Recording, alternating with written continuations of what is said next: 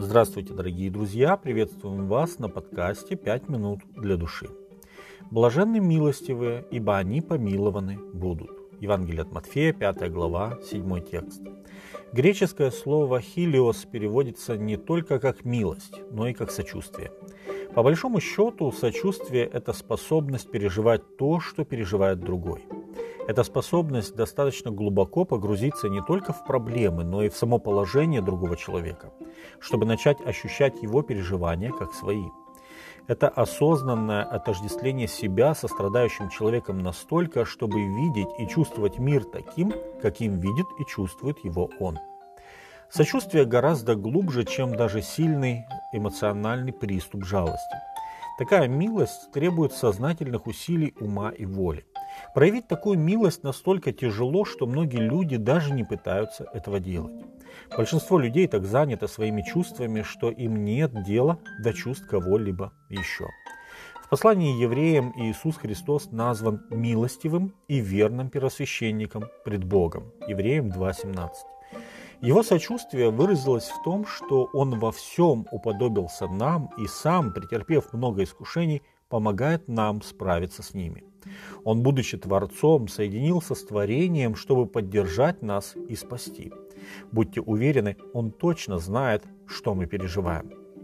В притче Иисуса об овцах и козлах, записанной в Евангелии от Матфея 25 главе с 31 по 46 текст, дела милосердия представлены как условие для вхождения в Царство Славы.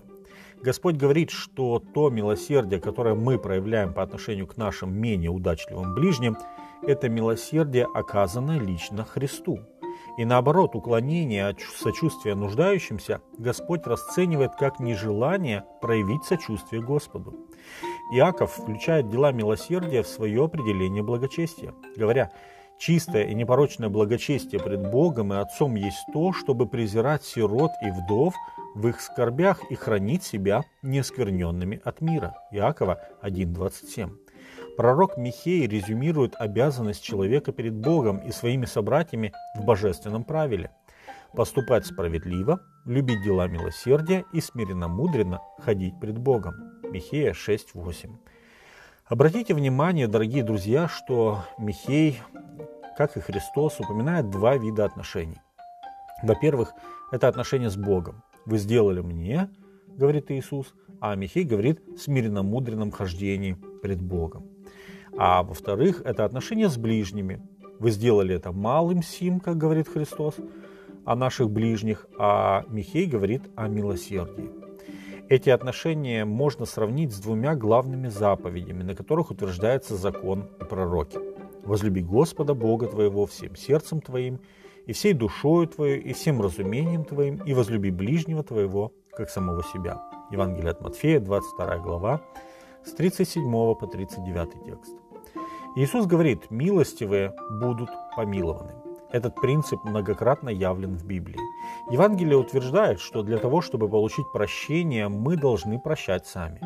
Как выразился Иаков, суд без милости, не оказавшему милости. Иакова 2.13. Иисус заканчивает рассказ о немилосердном взаимодавце предостережением. Так и Отец мой Небесный поступит с вами, если не простит каждый из вас от сердца своего брату своему согрешение его. Евангелие от Матфея, 18 глава, 35 текст. В Господней молитве есть два стиха, которые объясняют и подчеркивают мольбу. «Прости нам долги наши, как и мы прощаем должникам нашим» и текст, который комментирует всю молитву. «Ибо если вы будете прощать людям согрешения их, то простит и вам Отец ваш Небесный, а если не будете прощать людям согрешения их, то и Отец ваш не простит вам согрешений ваших». Матфея 6 глава, 12, 14 и 15 тексты. Библия учит, что милосердный обретает милосердие. Дорогие друзья, последуем завету, который Павел дает колоссянам облекитесь, как избранные Божьи святые и возлюбленные в милосердие, снисходя друг к другу и прощая, как и Христос простил вас. Колоссянам 3 глава, 12 и 13 текст. С вами были «Пять минут для души» и пастор Александр Гломоздинов. thank you